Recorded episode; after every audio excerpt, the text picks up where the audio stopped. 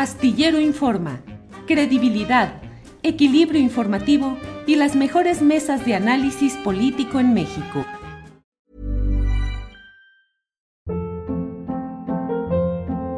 Hold up. What was that? Boring. No flavor. That was as bad as those leftovers you ate all week. Kiki Palmer here, and it's time to say hello to something fresh and guilt-free. Hello Fresh. Jazz up dinner with pecan-crusted chicken or garlic butter shrimp scampi. Now that's music to my mouth. Hello Fresh. Let's get this dinner party started. Discover all the delicious possibilities at hellofresh.com.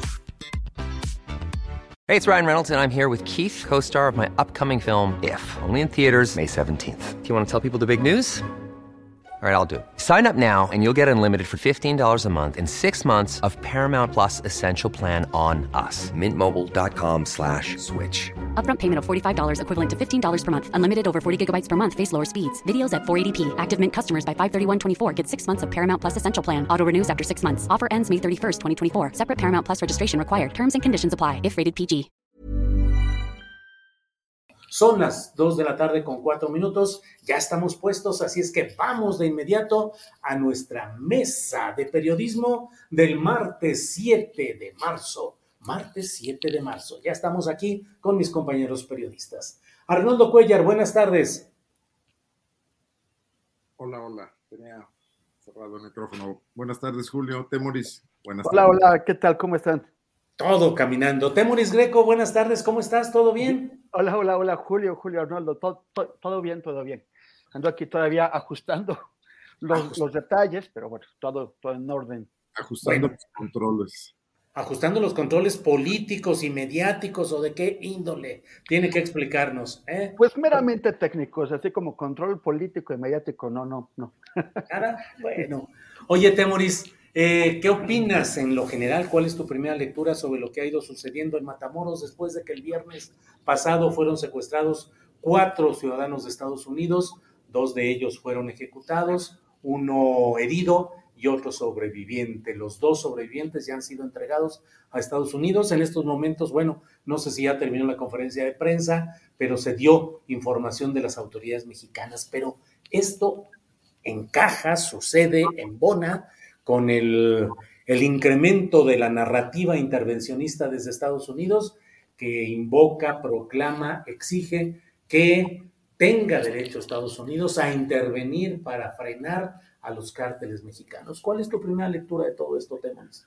Bueno, sí es, sí es muy, uh, es, llega en un momento terrible, o sea, terrible en la medida en que este, estamos en este proceso de, ya también adelantado en Estados Unidos, de, sucesión presidencial, en donde eh, el Partido eh, Republicano se ceba, eh, utiliza como siempre el miedo, la, xenofobia, el racismo también, que hay en una gran parte de la sociedad de Estados Unidos. No todos los xenófobos, o sea, no, no, no todos los, los, que tienen miedo son racistas. Hay mucha gente que no es racista, pero que sí es sensible a estos discursos del miedo, este discurso de los bad hombres que vienen, eh, eh, que, que, se cruzan ilegalmente la frontera y que, y, que vienen eh, a amenazar la, las vidas y las propiedades de los buenos ciudadanos y ciudadanas de, de Estados Unidos. Y, y, y, este discurso que tiene que ver también con, el, pues con, con, la, con, la, amenaza de las, de las mafias criminales que, entre otras cosas, hacen narcotráfico. Y, llega en un momento, todo, no se ha aclarado qué ha habido, parece que estos cuatro ciudadanos los confundieron, pero independientemente de, de eso también existe. O sea, lo que, lo que estamos viendo es que el Estado mexicano eh, eh, no, no logra establecer su autoridad sobre el, el, norte del estado de, de, Tamaulipas, de Matamoros a Nuevo Laredo, pues que es, que es casi toda la línea de ese estado. El, ¿Cómo lo va a hacer? O sea, no se ha aclarado, la Secretaría de la Defensa Nacional no ha aclarado qué es lo que pasó con, los, eh, con, con este asesinato de, eh, de eh, injustificable de, de personas, de, de jóvenes que venían en esta camioneta saliendo de un centro nocturno. Un, un, un, asesinato en donde todo lo que hemos visto es el descontrol de la Secretaría de la Defensa Nacional. El descontrol inicial al momento en que una patrulla eh, militar ataca a estos jóvenes, los balacea, les da el tiro de gracia, o sea, eh, hay todo eso, y donde, donde él, el responsable militar, el, el, el, oficial a cargo, lo único que, que puede decir es me desobedecieron. O sea, eh, aunque, aunque haya sido una serie de eventos, no solamente el primer tiroteo, sino después ir tras, eh, tras, los sobrevivientes y, y, asesinarlos. Y obligar a otro más a autoincriminarse en un video, al, único, al único que, que, que, sobrevivió. Después tenemos eh, la, esta respuesta caótica que dio, o sea, en el momento en el que van a recoger este vehículo, y eh, enfrentan la indignación justificada, porque hay personas que tratan de decir, mírenlos, mírenlos, este, o sea, como, como, como, como, si, como si a ti te asesinan a tu hijo y después alguien critica que estés sumamente enojado, sumamente encabronado, porque, porque mataron a tu hijo, ¿no? Entonces parece que, que, la, respuesta indignada de, la, de, los vecinos, de los hermanos, de, los de los padres justificara eh, la, agresión y los asesinatos. Luego, una respuesta institucional de la, de la Sedena confusa, eh, er, er, errática, que además incluye el hecho de que estos soldados, estos cabos, que fueron los que dispararon, que eh, asesinaron a civiles, por lo tanto, sus acciones deben ser procesadas eh, bajo el fuero civil, estén en prisión preventiva en, la, en, los cuarteles, o sea, que no, que no eh, hayan sido puestos a disposición de un juez civil y colocados en una prisión civil.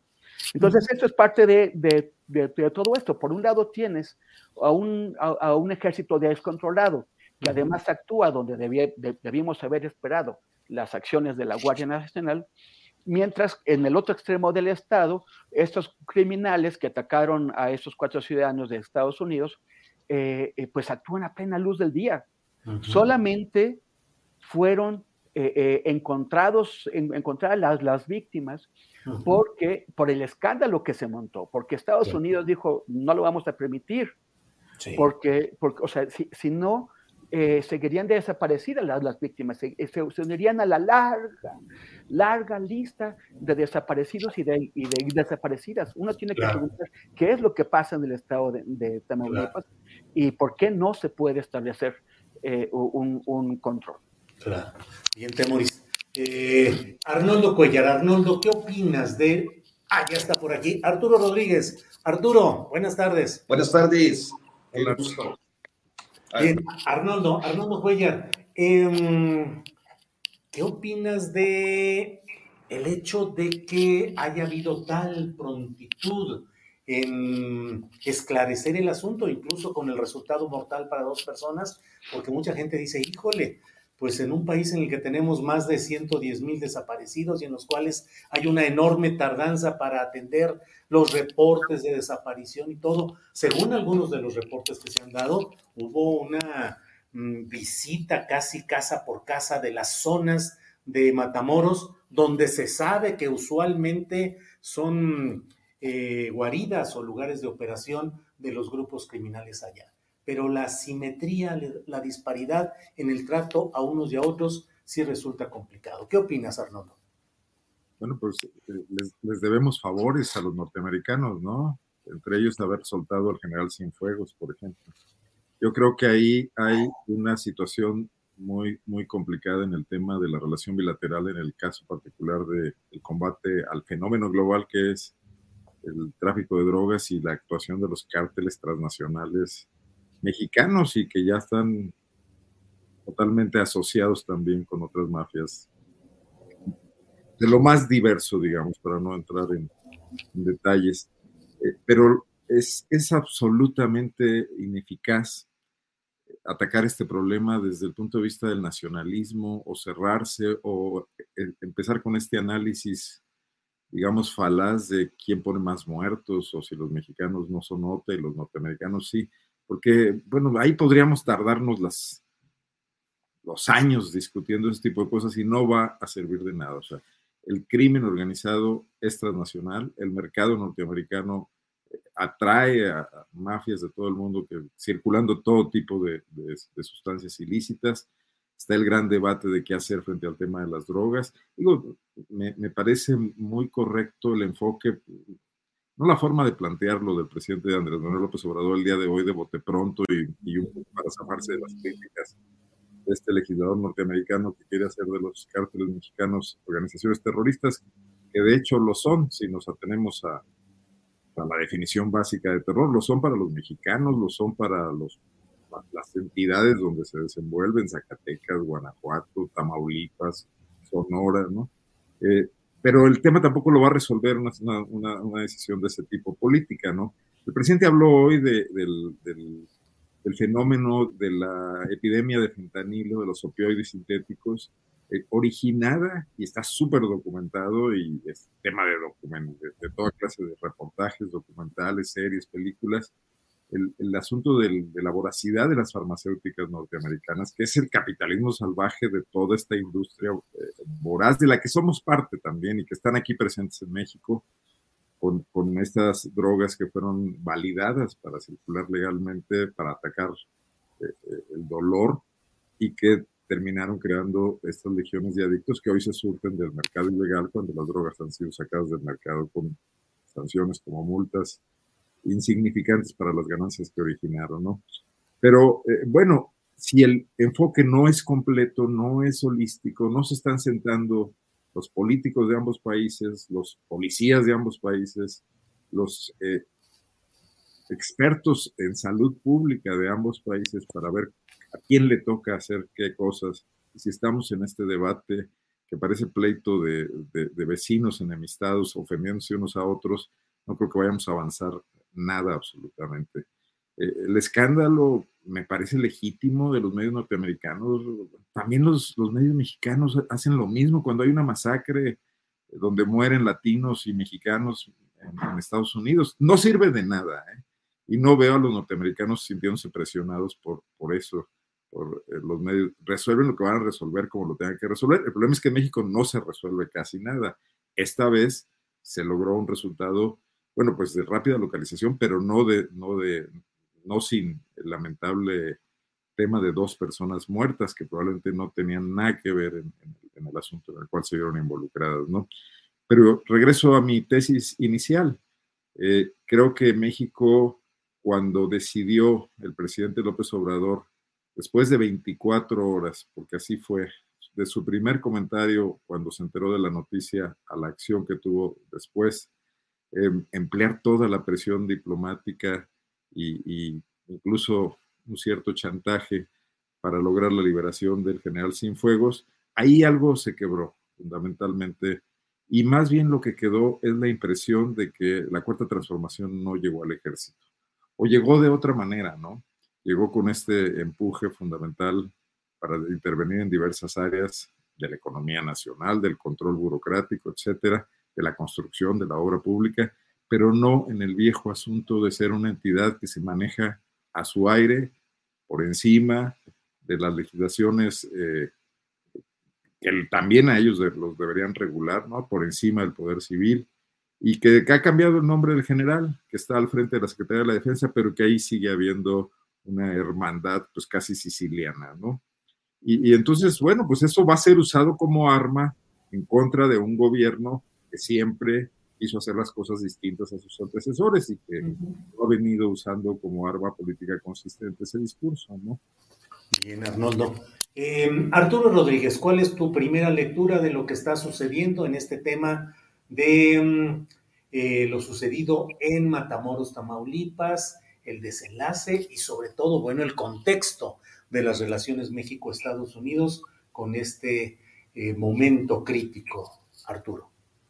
Pues mira, yo creo que en principio hay que tener la eh, conciencia de que cada vez que desaparece un ciudadano estadounidense en, casi cualquier lugar del mundo, eh, el gobierno de Estados Unidos pues realiza una serie de acciones y de, eh, digamos, en el mejor de los casos, trato de encontrar un vocablo apropiado, pero creo que esta suerte de colaboración o de participación conjunta con eh, las autoridades del país o del estado donde ha ocurrido el, hecho para tratar de localizar a sus, a sus ciudadanos. naturalmente, para quienes somos ciudadanos comunes, ciudadanos de a pie, hay una, pues una sensación, ya lo decías tú, de pues de privilegio que tienen ciudadanos extranjeros, dado que en México pues la cantidad de, eh, víctimas de desaparición forzada, yo creo que, o, de desaparición, es, eh, me parece que eh, ni siquiera tendremos una cifra definitiva confiable. Entonces, se genera esta, esta percepción pero también hay que decir que en, un contexto como el, de lo ocurrido en Matamoros hay una serie de presiones diplomáticas que también eh, responden a una política eh, permanente de, Estado en los Estados Unidos eh, y a las presiones internas, sobre todo en un contexto como el que pues, se ha venido dando en últimas semanas con propuestas muy polémicas, inclusive de intervencionismo, si bien es cierto, creo yo, eh, poco, poco dable o poco posible, pero de intervención directa en el país, pues también lo es que eh, existen algunos eh, resortes políticos y, y, sociales internos en los Estados Unidos que obligan a su gobierno y con este a sus agencias a tratar de esclarecer y de participar directamente en las investigaciones de un episodio como el de los cuatro de, Matamoros. Ahora bien, Tamaulipas desde hace mucho tiempo ha sido una zona violenta. Yo creo que eh, es una situación eh, histórica ya, no solo de los últimos 15 o 20 años, sino como parte de un proceso eh, quizás explicable en las condiciones de, de frontera que tiene y también del litoral, de manera que eh, históricamente pues ha tenido episodios violentos asociados con grupos delictivos. Eh, en, las últimas, en los últimos 15 años, cuando menos, poco más, 20 quizás, lo que hemos observado es una descomposición y un deterioro que han generado amplios espacios de silencio volteamos a Tamaulipas en, episodios muy específicos que significan eh, pues una gran cantidad de víctimas, pero me parece que también existe una cifra negra tremenda. Y dadas las condiciones de las últimas semanas, lo que hemos visto en las últimas semanas, eh, pues una evidencia clara de la dificultad para cualquier tipo de intervención del Estado mexicano en la zona. Eh, en resumen, lo que yo pensaría, o en un primer comentario respecto a este asunto, es que eh, pues hay una situación difícil, eh, en buena medida imposible de, resolver hasta ahora con las políticas implementadas en el estado de Tamaulipas, que en esta ocasión se hace notar por dos episodios muy concretos, lo ocurrido con los soldados hace una semana, me parece aproximadamente, eh, poco más, y luego lo ocurrido con estos cuatro estadounidenses, que, bueno, pues ya sabemos el desenlace, y eh, tercero, pues una condición que cada vez reclama una atención eh, pues muy precisa, muy eficaz del Estado mexicano para pacificar un territorio del que, eh, pues además, eh, por si fuera poco, eh, sabemos pues prácticamente nada. Bien, Temoris, en el fondo la gran pregunta es, ¿Estados Unidos está creando condiciones reales para intentar una forma de intervencionismo en México? Es decir, ¿realmente hay ese peligro? ¿Es solo una estrategia electoral? ¿Qué opinas, Temoris? Me quitaron el micrófono hace un ratito. Este, yo creo que era yo, no sé quién.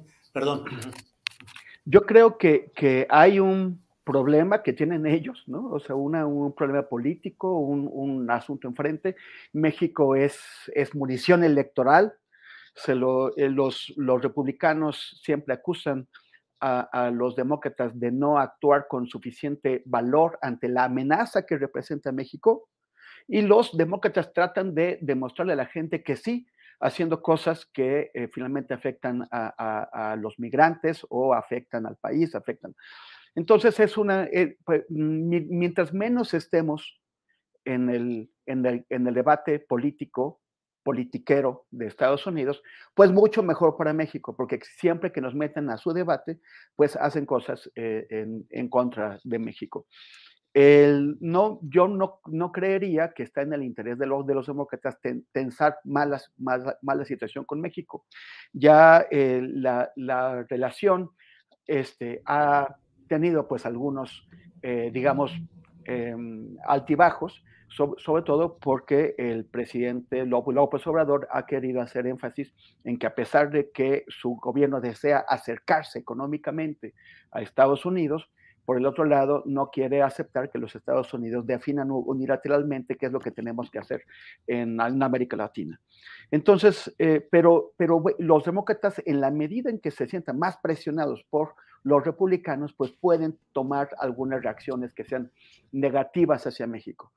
Eh, a, mí, a, mí, me parece que lo que las declaraciones del presidente esta mañana, pues tienden a tratar, o sea, eh, tratan de, de utilizar eh, lo que está pasando en Estados Unidos, esta, esta, esta agitación en Estados Unidos ante mexicana, para cubrir un poco su flanco, cubrir un poco este, este, este flanco que, que se abre con la violencia tan grave que, se, que, está teniendo en Tamaulipas y que afecta la imagen del, gobierno.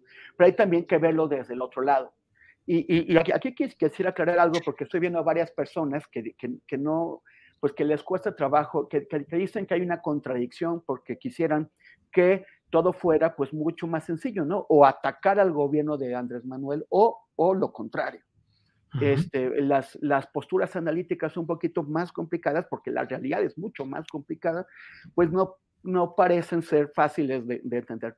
Ni, todo es blanco ni, ni, todo es negro. Entonces hay que, hay que, hay que verlo aquí y, y, y, y si, si, quieren posturas totalmente a un lado o al otro, pues no es este lugar donde las van a encontrar.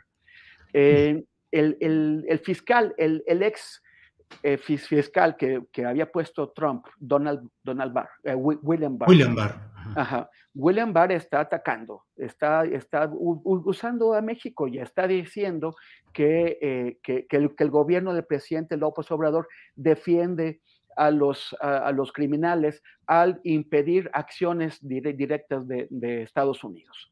Eh, e, eso sí es totalmente, es abiertamente intervencionista, es dicho por un enemigo de México, es una persona que como parte del movimiento trumpista es abiertamente enemigo de, de nuestro país, que no debe ser, sus palabras no deben ser exageradas, no es ninguna autoridad para decirlo no es ninguno, o sea, él no tiene, él es un, un partisano, es una persona que está totalmente a favor de, de, de esta postura antimexicana. Entonces sí me sorprende, bueno, no me sorprende, pero sí me parece reprochable y no es ingenuo que algunos medios de comunicación hayan estado magnificando las palabras de un trompista como, como William Barr como si fuera una persona a la que sí hay que hacerle caso, como si no fuera, como si fuera una persona que está hablando honestamente, como si fuera una persona que tiene un peso, una autoridad en Estados Unidos, más allá de, la de ser un, un hombre que está haciendo política y que para hacer política no tiene eh, límites. Entonces a mí me parece que es bastante irresponsable. O sea, hay que criticar efectivamente al, al, gobierno del presidente López Obrador en lo que se merece, pero utilizar las palabras de un enemigo de México que no está siendo honesto, sino que está haciendo política, me parece que es deshonesto y reprochable por parte de esos medios mexicanos que lo están utilizando. Bien. Eh, Arnoldo, em, ya la Fiscalía de Justicia de Tamaulipas ha dicho que su primera línea de investigación o su primera propuesta o explicación es que hubo una confusión, una confusión en el ataque a estas personas allá en Matamoros. no he escuchado, porque estoy aquí conduciendo el programa a la mesa, no he escuchado al detalle lo que dijo el fiscal, pero bueno, resulta peculiar porque de hecho entró la camioneta, según todos los reportes, entró y de inmediato hubo fuego contra ellos y hubo pues una acción muy, muy directa, muy concreta. Eh, pero bueno, la idea es la confusión y desde luego el gobierno de Estados Unidos está anunciando que va a exigir justicia y que junto con el gobierno mexicano están trabajando para ir avanzando en este propósito. Arnoldo, ¿qué te parecen las explicaciones sobre líneas de confusión? Por un lado y por otro, ¿hasta dónde puede llegar la exigencia de justicia del gobierno de Estados Unidos hacia lo que pasó en Matamoros? Bueno, desde el caso del cardenal Posadas Ocampo es una ruta muy fácil para las fiscalías, ¿no? Pero Julio, eh, eh, sobre el tema de la intervención, la intervención existe cotidianamente, o sea, eh, somos el, el, país con uno de los destinos preferidos de la inversión norteamericana y más ahora que crecerá con estos temas de la crisis de China, ¿no? Con los Estados Unidos los norteamericanos están aquí metidos todo el tiempo. O sea, sus, no sé, todos ustedes deben haberse sentado alguna vez. Yo en Guanajuato lo he hecho con algún eh, oficial de la embajada que viene a preguntarte cómo ve Guanajuato y cómo ve la seguridad y quién cree que gane las próximas elecciones. Están todo el tiempo aquí. El fiscal Samarripa de Guanajuato eh, es un alumno preferido de, Cuántico, vienen cada rato a reconocerse. Los embajadores, el anterior, el actual, visitan Guanajuato constantemente, les importa mucho. Está aquí General Motors, están otras empresas importantes. No es posible que, los gobiernos, gobiernos de todos los estados del país, Nuevo León, Tesla, el presidente Andrés Manuel López Obrador, el gobierno federal, los gobiernos federales anteriores, se planteen que una forma de llevar adelante la economía de este país, de evitar crisis y todo, es atraer inversión extranjera mayoritariamente norteamericana y luego decir somos autónomos, somos nacionalistas, no se metan con nosotros. Además, esto sin pensar en el, tema del, del, narcotráfico, que es un problema global que no se puede afrontar de ninguna manera unilateralmente. Entonces es una realidad que está ahí puesta y que más nos valdría tomar en cuenta a los políticos para cualquier tipo de, línea de conducción frente a eventos inesperados como es este secuestro y estos asesinatos o para la relación cotidiana y normal. ¿no? Estamos en esa inercia. Bueno, si un día quisiéramos afiliarnos al, ya no existe, no sé cuál sea el sucesor del Pacto de Varsovia, como Ucrania se quiso inscribir en, la OTAN, seguramente los norteamericanos no nos iban a dejar de ninguna manera, ¿no? Estamos en esa esfera de influencia de una, una potencia económica que nos ha convertido en su patio trasero industrial, lo cual aquí no ha caído nada mal, según veo, por cuántos políticos salen todos los días a presumir sus muy buenas cifras de exportaciones, de empleo, etcétera, en cada estado del país, donde en el centro del país, en Aguascalientes, en Jalisco entonces, esa es la realidad inevitable, ¿no? Habrá que hacernos cargo de las consecuencias de otro tipo de cosas, como es la injerencia de los políticos norteamericanos en el debate mexicano, más en épocas electorales. Entonces, las posturas nacionalistas ahí quedan absolutamente rebasadas, son anacrónicas. No están resolviendo nada. En todo caso, es un doble discurso.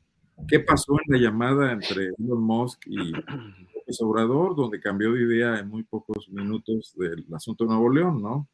Por ejemplo. Sí, bien.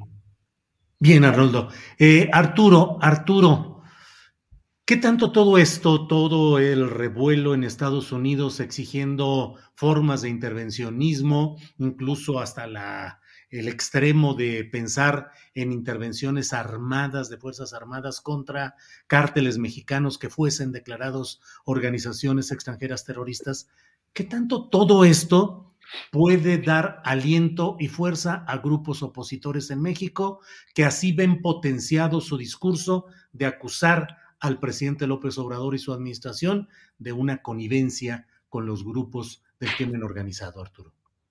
Bueno, lo veo difícil en principio porque eh, eh, particularmente la segunda fuerza electoral, que es el PAN, eh, tiene pues ahí el, digamos que la, la pues las orejitas de burro con el caso García Luna.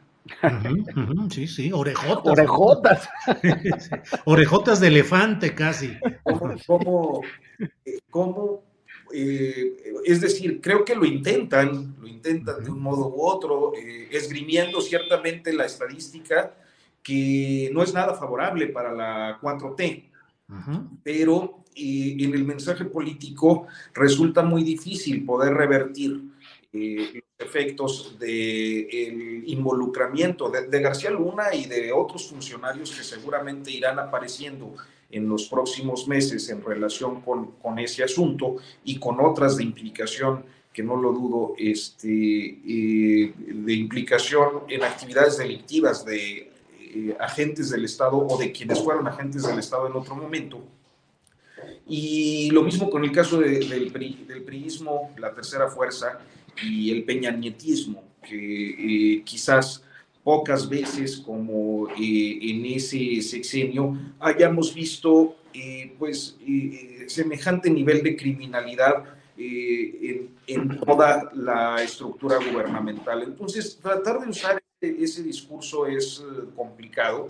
me parece que no es esa la ruta que tendrían que seguir las oposiciones porque pues salen mal parados. Ahora bien, eh, creo que por otra parte, eh, la, es decir, estos discursos, eh, estos discursos que van más allá de la, de la Planning for your next trip? Elevate your travel style with Quince. Quince has all the jet-setting essentials you'll want for your next getaway, like European linen premium luggage options, buttery soft Italian leather bags, and so much more. And it's all priced at 50 to 80% less than similar brands. Plus, Quince only works with factories that use safe and ethical manufacturing practices. Pack your bags with high-quality essentials you'll be wearing for vacations to come with Quince. Go to quince.com slash trip for free shipping and 365-day returns.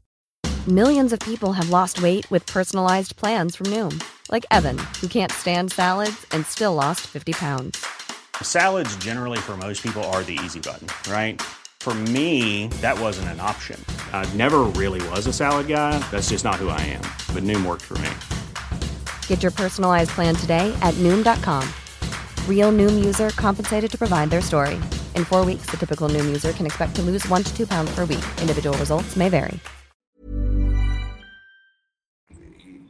Digamos, de la discusión política natural que se da para eh, plantear eh, de plano intervenciones eh, en un país como, como el nuestro, creo que van dirigidos a un sector del electorado que ciertamente se ha radicalizado en los últimos años, que a partir del, del fenómeno Trump y de otros hemos visto estar en una condición este, pues auténticamente de evolución hacia eh, posiciones eh, eh, racistas, excluyentes, un, nacionalismo contemporáneo, ciertamente ramplón y como todos los nacionalismos, próximo a, los extremos fachos.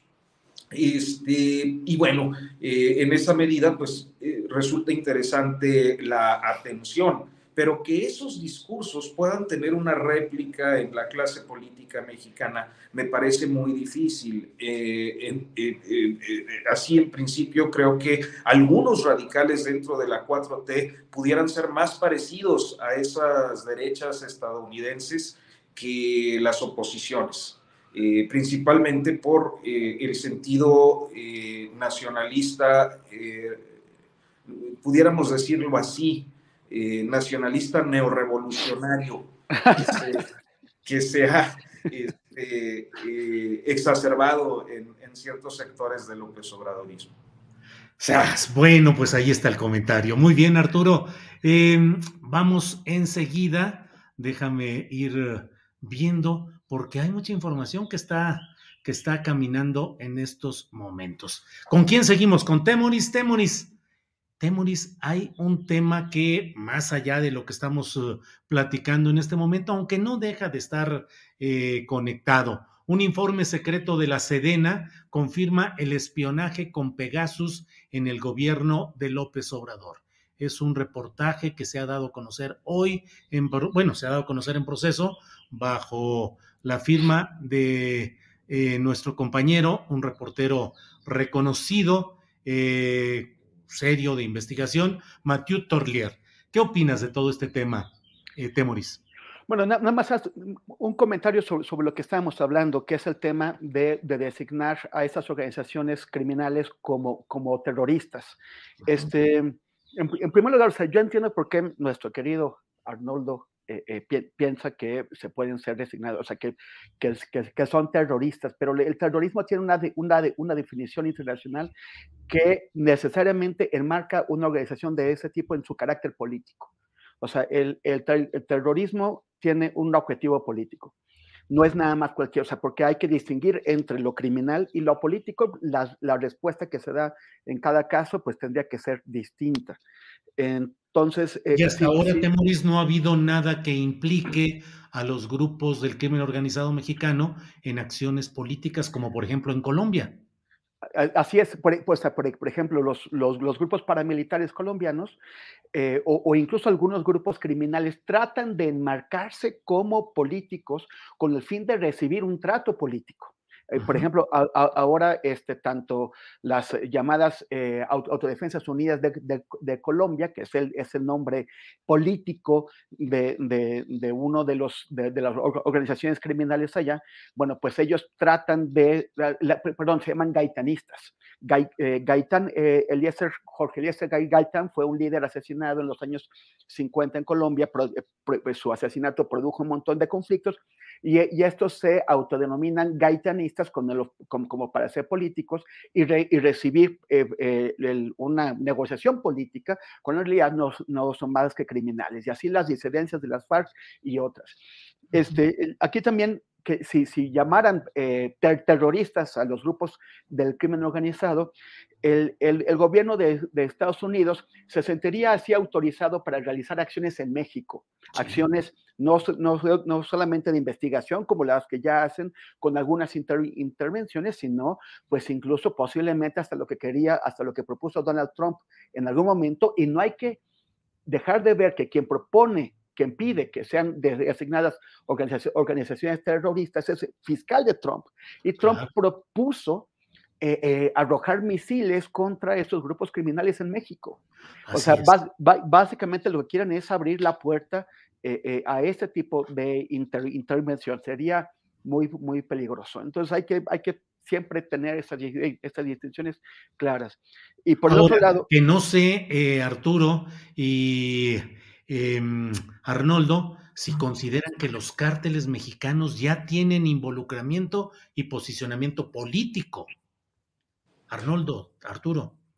Es que yo creo que ahí está el origen y, me parece que muchas veces hemos pensado en una eh, fórmula eh, a la inversa. Pensamos que el crimen organizado eh, se enquistó en las estructuras del Estado cuando en realidad tendríamos que pensar que a través de la historia de este país, el Estado ha sido quien articula la criminalidad.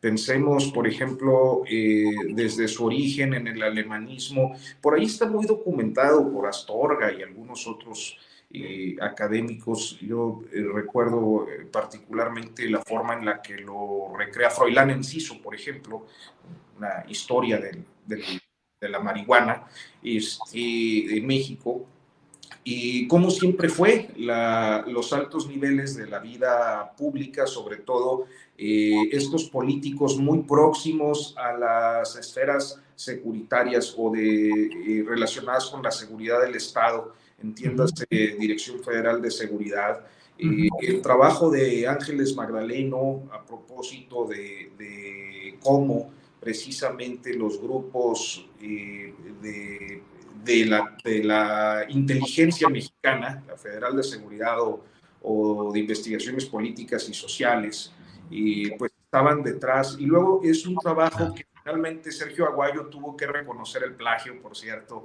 eh, en su libro La Charola, pero que seguramente mucha gente conoció por... ¿Quién plagió a quién? Eh, Sergio Aguayo a la maestra Ángeles Magdaleno.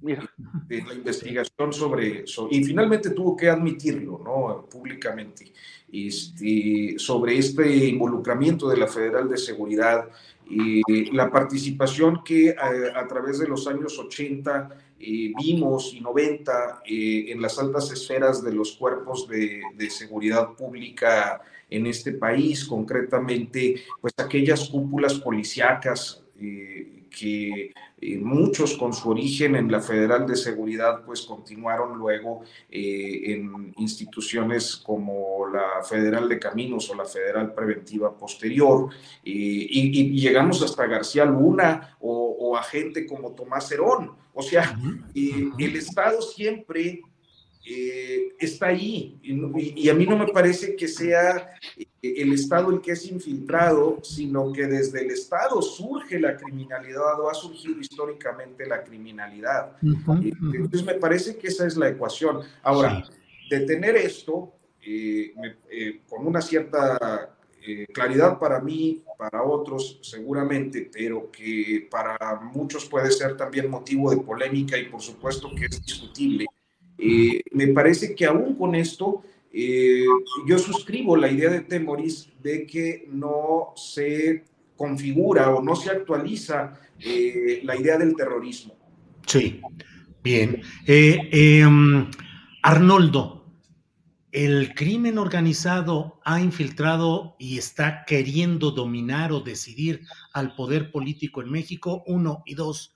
El terrorismo en estas organizaciones debe determinarse por su impacto electoral o por su posicionamiento ideológico, porque finalmente hasta ahora hemos visto grupos del crimen que tratan de influir en lo electoral para tener protección y mil cosas, pero no hemos visto hasta ahora ningún grupo de esta índole que sostenga una postura ideológica. Arnoldo. Bueno, al final del día estas definiciones eh, a las que aluden Temoris y Arturo son académicas, son de estudiosos que están viendo el fenómeno un fenómeno que además evoluciona y cambia mucho con son, Son principalmente jurídicas y, y, me parece que eh, la es muy espera de, de, temas de política internacional también y de, de, el derecho internacional, porque es el injerencismo en otros países también, ¿no? Pero parten de los think tanks de Foreign Affairs y todo ese tipo de cosas pero, es que, son, son, son definiciones de la legislación internacional. O sea, y, a partir de estas definiciones que ya, que ya están en tratados internacionales, se toman tales o tales medidas.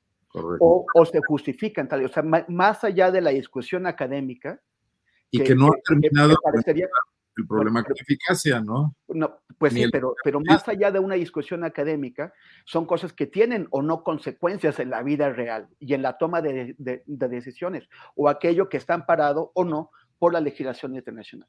Sí, sí, bueno, eh, digo, con eso ni me voy a meter y coincido contigo. Lo que yo digo es que, que quedan en camisas de fuerza y que lo que, lo que dice el legislador norteamericano probablemente sea una simpleza, probablemente es un tipo que lo único que quiere es tener votos, tener capacidad de presión, golpear políticamente a, sus oponentes demócratas, ¿no?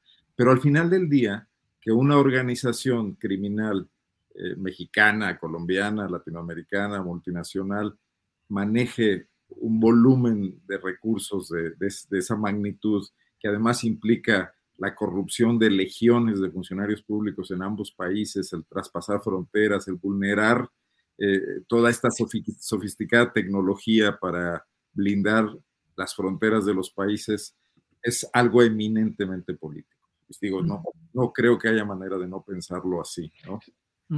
Eh, que, no tengan la intención de, derribar al gobierno norteamericano, por ejemplo, es otra cosa. Eh, digo, yo eh, creo que en esos eh, pasillos de la, de, la, de la ilegalidad se cruzan muchas veces todas las organizaciones que están buscando algo, o sea, el tráfico de armas, el tráfico de drogas, el tráfico de personas, el, tráfico incluso de armas nucleares, etcétera, o de, uranio, este tipo de cosas. E, es, eso es un mundo que tiene que ser atacado con las mismas armas por las los gobiernos, que también a su vez cometen sus propios pecados. Ahí los que estamos ausentes totalmente somos los ciudadanos. somos los que no tenemos ninguna posibilidad de defendernos ni de unos ni de otros. Eh, eh, en, en, lo que yo decía, en el sentido de que las organizaciones del narcotráfico en México ejercen terror, lo hemos platicado aquí otras veces, bueno, lo hacen cuando quieren, no lo hacen sistemáticamente, lo hacen cuando quieren impedir una detención, cuando quieren crear una confusión, cuando quieren calentar una plaza, que muy probablemente es lo que está pasando en Tamaulipas, donde hay una disputa política, no hay que olvidarlo, y que hoy tiene este, estas dos acciones que tampoco podríamos pensar que puedan estar desvinculadas de grupos de sicarios actuando radicalmente sin ningún control, ni freno, ni línea estratégica para atraer eh, la atención de medios de comunicación en, ambos países. Entonces, estamos, estamos con pocas herramientas para eh, revisar el impacto profundo de todo eso, solo podemos ver las consecuencias, ¿no?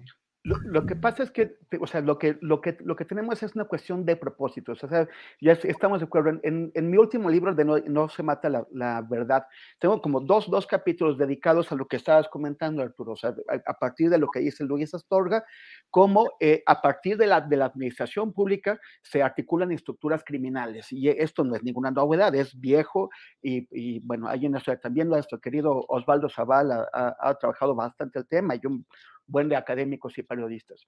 Pero, pero una cosa es tratar de, eh, de, realizar una, una, serie de actividades que pueden efectivamente tener el objetivo de aterrorizar a la población para ganar territorio, de detener a la policía, contener o, algún tipo de, dentro de la lucha criminal, es distinto de aquellas actividades que, se hacen con un objetivo político, como las que puede tener, o sea, la, intencionalidad es abiertamente política, como secuestrar a alguien, que es lo que hace Al-Qaeda o, Estado Islámico, para tratar de obtener concesiones o la liberación de presos o una cosa así, o lo que puede hacer este, el, una organización guerrillera como el Ejército de, Liberación Nacional de, Colombia, cuyo propósito, cuyo propósito es, forzar al Estado colombiano a tomar tales eh, acciones, eh, reivindicaciones de carácter político. Entonces, es, es, distinto el tratamiento que se le dan a, aquellos eh, actos violentos que pueden ser terroristas o no, que tienen que ver, o sea, por ejemplo, eh, regreso a este, a este ejemplo colombiano, los diálogos de paz con el Ejército de Liberación Nacional implican eh, una, la, apuesta, la, la, intención de lograr una transformación en la vida de los colombianos por parte del ELN. Esto no es lo que están intentando hacer estos grupos criminales que llaman con el nombre, se llama Clan del Golfo y, se disimulan como autodefensas gaitanistas, cuyo propósito es el negocio. Claro.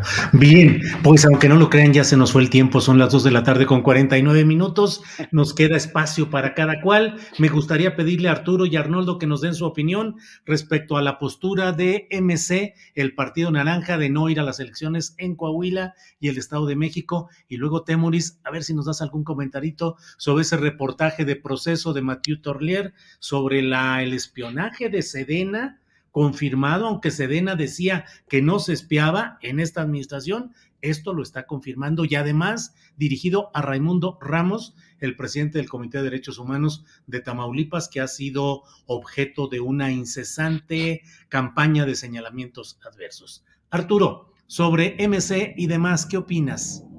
Pues mira, y yo no, no, no termino de tener claridad sobre esta decisión. Eh, recuerdo que hace alguna, un par de meses lo llegué a platicar eh, con nuestro colega amigo Álvaro Delgado y le decía, oye, estoy enterado que en el estado de Coahuila Movimiento Ciudadano no presentará candidato.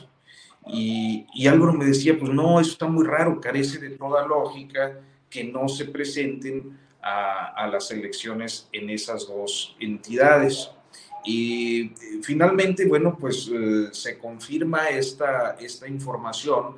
Me sorprendió mucho lo del Estado de México y auténticamente no, no encuentro una explicación, mucho menos con la reacción que Alejandro Moreno Cárdenas tuvo al respecto, ¿no?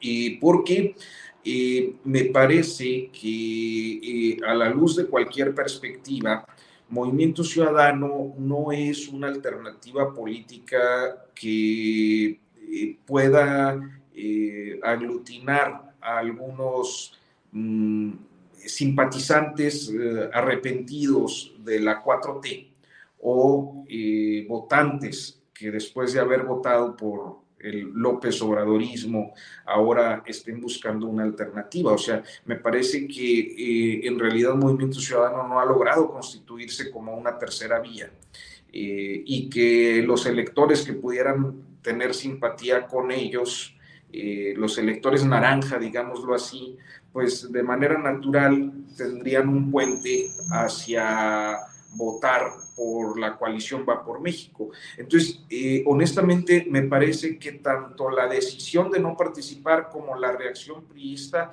eh, está un tanto fuera de, por lo pronto, mi, mi capacidad de análisis. No le encuentro lógica. Yo estoy igual, eh, Arturo, estoy igual, porque además eh, los, el propio Movimiento Ciudadano acusa al PRI y a Morena de un pacto para repartirse el poder. Y en el PRI le tunden también. Y uno dice, bueno, ¿a qué está apostando exactamente MC? A tratar de diferenciarse para 2024 como la única opción no contaminada por los arreglos de estos partidos o es de verdad un arreglo verdaderamente, pues si no dantesco, sí maquiavélico de Dante Delgado para terminar desembocando nuevamente en Morena. ¿Qué piensas, Arturo? Honestamente no, no lo entiendo, eh, aunque sí puedo eh, prever, ya que tú me pones el, balón, Julio, es, eh, pues que habría algunos perfiles que pudieran mm, revivir la antigua alianza de Movimiento Ciudadano o de Dante Delgado con el López Obradorismo, este, algunos perfiles que pueden resultar eh, pues atractivos para los 24. Vaya, luego ya andan quienes dicen, eh, Samuel García podría ser la otra corcholata y hay un trato muy amable ahora del presidente López Obrador hacia Samuel no, García. ¿cómo crees eso? Sí está, sí está, muy loco. Pues sí, pero ahorita estamos en etapa de locuras. Arnoldo Cuellar, gracias Arturo, gracias, gracias Arturo. Arnoldo, ¿qué opinas sobre este tema de MC y sus jugadas estrafalarias en el ajedrez político? Antes este, agradecer a Germán García que me conmina, que acepte que estoy equivocado en el tema de terrorismo y reconozca que Temoris está en lo correcto. Desde luego, con muchísimo gusto. Luego, yo hablaba de otra cosa, pero creo que estrictamente tiene razón Temoris. Bueno, el Movimiento Ciudadano lleva dos tropiezos sonados en estos días, ¿no? No es la, la de Cuauhtémoc Cárdenas y compañía y la Bastida, que no logró el objetivo de situar un tercer nodo de, de opinión sobre, sobre el tema de las divergencias que están entre, entre la oposición unida y, y, la cuarta transformación. Y ahora esta situación. Creo que contradice fundamentalmente la tesis con la que se habían mantenido vigentes todos estos años de generar una especie de tercera vía, uh -huh. de evitar eh, caer en una y otra posición porque creía que había mexicanos hartos de ambas y que podía darles un espacio y ir creciendo en votos paulatinamente sin tener necesariamente expectativas de triunfo, sino de avance, ¿no? Creo que eso se contradice con lo totalmente, no sé las razones, también me declaro perplejo, eh, que habría que ver si no es una decisión personal de Cepeda ante la idea de hacer un papelón y que el partido haya tenido que asumirlo y dar la cara para salir con una explicación más o menos, eh, no sé, de control de daños, ¿no? Quizás. Bien, Arnoldo. En Temoris, eh, sobre el tema de eh, lo publicado en proceso respecto a este informe secreto de Sedena, espionaje. Temoris. Bueno, bueno, nada más este, sobre eso, yo creo sí que creo, veo un desgaste, o sea, llevar a cabo estas campañas puede, puede, puede haber sido considerado demasiado desgastante por MC y prefieren concentrarse en la, en la presidencial, eso es una, y también que no, no hallaron candidato dispuesto a aventarse la bronca, ¿no? O sea, este, ya perder, por ejemplo, en el caso de Cepeda, perder dos veces y, y, y además esta, esta segunda perdería sin haber ya logrado el impacto que tuvo en la primera, pues este, bueno, pues se lo, se lo, se lo pensaron. Pero también pone efectivamente en duda la estrategia de tercera vía que ha seguido Dante Delgado. Ahora, sobre lo, lo, de, de Pegasus, o sea, este, ya se había dicho Eh, eh, nada más solamente quiero recordarle a, nuestra audiencia y explicarle, este reportaje que acaba de salir de, nuestro querido colega Matthew Turlier, es, es, producto de los, de, los, de los documentos hallados en el hackeo llamado Guacamaya Leaks, que extrajeron un montón de documentos de la, de, la, de la Sedena y Sedena ha reconocido dos cosas. Uno, su descuido al permitir este hackeo y dos, que los documentos son auténticos. O sea, hasta el momento no ha habido ninguna impugnación por parte de Sedena a todo el caudal de documentos que, que salieron de ahí. Entonces, lo que, lo que se confirma es que en efecto han estado espiando, en este caso, a Raimundo Ramos. Eh, eh, antes, eh, cuando se denunció primero lo de Raimundo Ramos, se, eh, hubo una denuncia de tres casos de espionaje, el de, el, de el de Raimundo, el de Ricardo Rafael y el de un periodista que no quiso aparecer en público para protegerse que, de animal político. Y el, y el presidente, cuando esto fue expuesto, eh, yo hubiera esperado una reacción distinta a la que tuvo Peña Nieto. Peña Nieto cuando fue denunciado Pegasus en, el, en junio de 2017, eh, los, que el espionaje que hacía su gobierno contra eh, eh, periodistas y activistas y varias personas que no son criminales ni terroristas, él, se, enojó y dijo que los investigue la PGR, a, los espiados, o sea, puso a los espías, les, le ordenó a los espías actuar con, contra los espiados. Y ahora eh, el presidente eh, López Obrador, cuando se denunció esto, en lugar de, decir, sí, en mi gobierno no se espía, y si alguien está espiando, que se investigue y que sea llevado ante la justicia, no, eh, acusó, por ejemplo, a Ricardo Rafael de ser un conservador, al periodista anónimo de Animal Político de lo mismo, me parece que no mencionó a Raimundo Ramos, pero ahora Raimundo Ramos está sujeto a una campaña sucia una campaña en la que intervienen supuestos periodistas de Tamaulipas que se prestan al juego, sospechamos, de los mismos que lo espiaron de la Secretaría de la Defensa, porque Raimundo Ramos ha estado investigando como defensor de derechos humanos casos muy parecidos a que acabamos de ver. O sea, casos en donde otros ciudadanos mexicanos han sido asesinados por policías, perdón, por militares. Y esto ha molestado a los, al, ejército y, están entonces actuando en una campaña de desprestigio, de difamación contra Raimundo Ramos.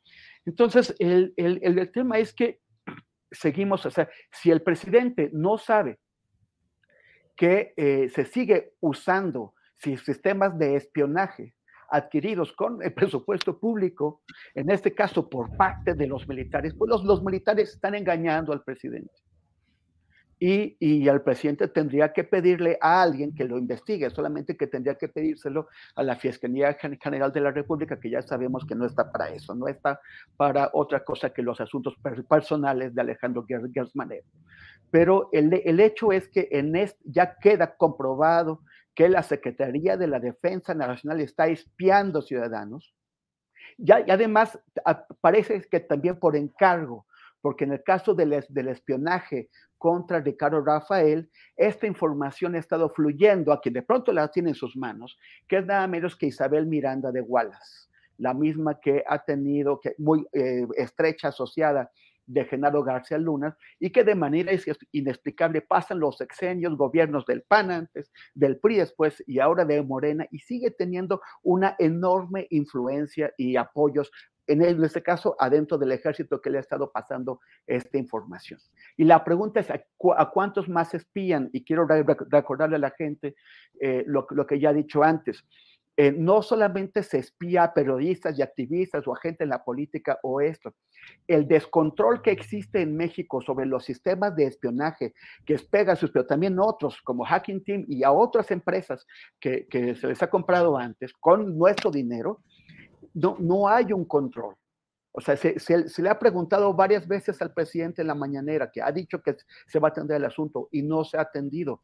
¿Quién demonios controla todos esos sistemas de, espionaje adquiridos por el Estado mexicano, que, que, que sí, que, que, lo han seguido haciendo en ese sexenio, pero que lo vienen haciendo desde el sexenio de Calderón? Porque pueden espiar a cualquiera, ya no con objetivos políticos, ya no de, saber qué es lo que piensa o qué está investigando, no, de saber cuáles son sus, propiedades, cuáles son sus problemas, en dónde tiene sus coches, si los coches han pagado los derechos, si hay una propiedad intestada o cualquier otro tipo de información. El descontrol que hay sobre los sistemas de, de espionaje pone a todas y a todos en riesgo y no se está atendiendo. Bien, pues eh, gracias por toda esta información. Me parece muy importante lo que señala Temoris, que no es una eh, suposición o alguna declaración de algún personaje lo relacionado con este reportaje que ha publicado Mathieu Torlier, sino que es derivado de Guacamaya, de esta filtración de documentos que hasta ahora no han sido desmentidos. Así es que, perdón Arturo, ¿querías decir algo?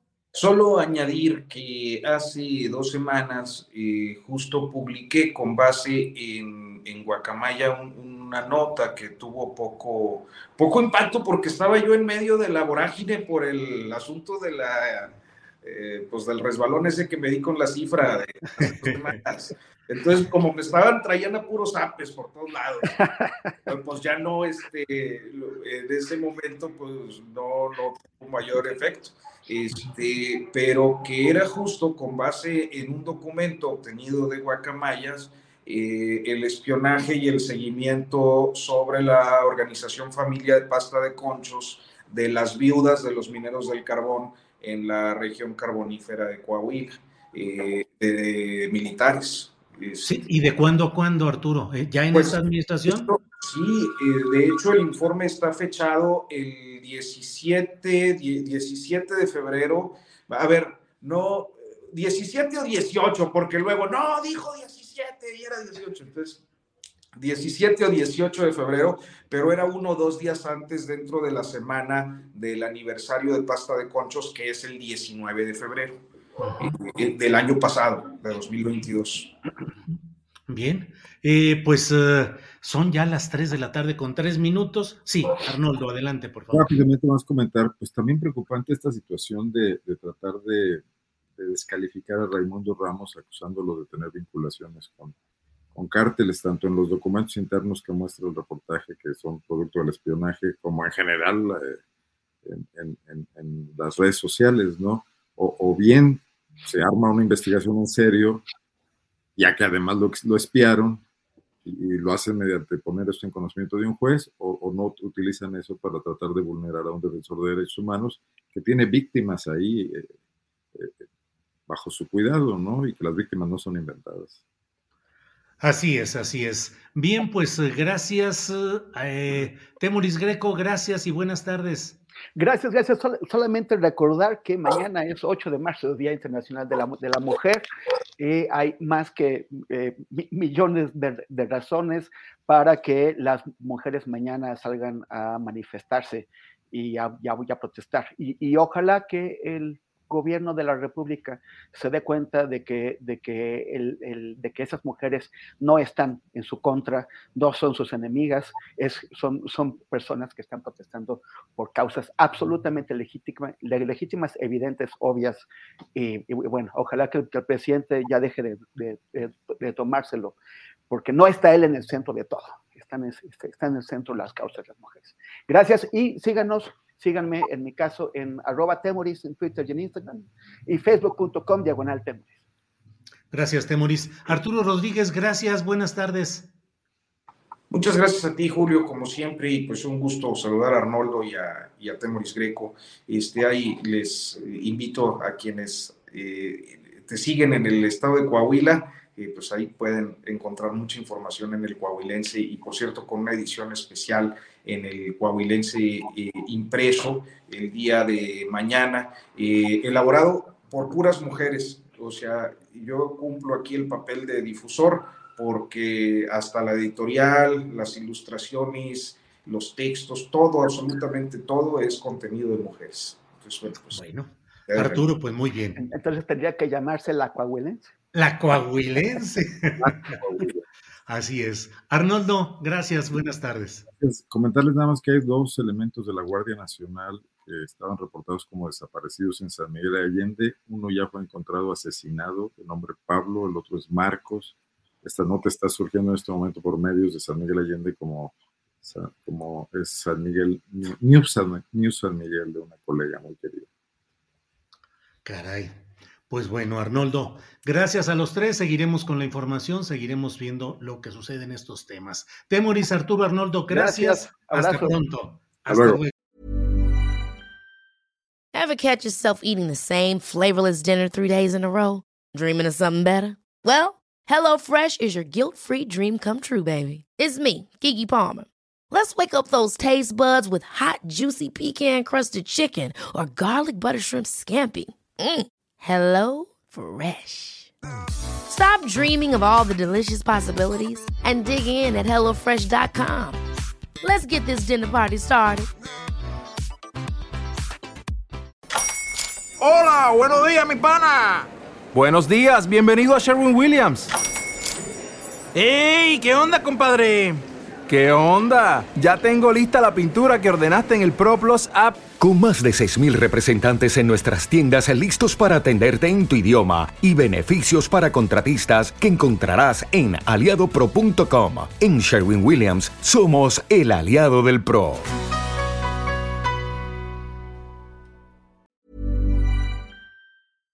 Para que te enteres del próximo noticiero, suscríbete y dale follow en Apple, Spotify, Amazon Music, Google o donde sea que escuches podcast.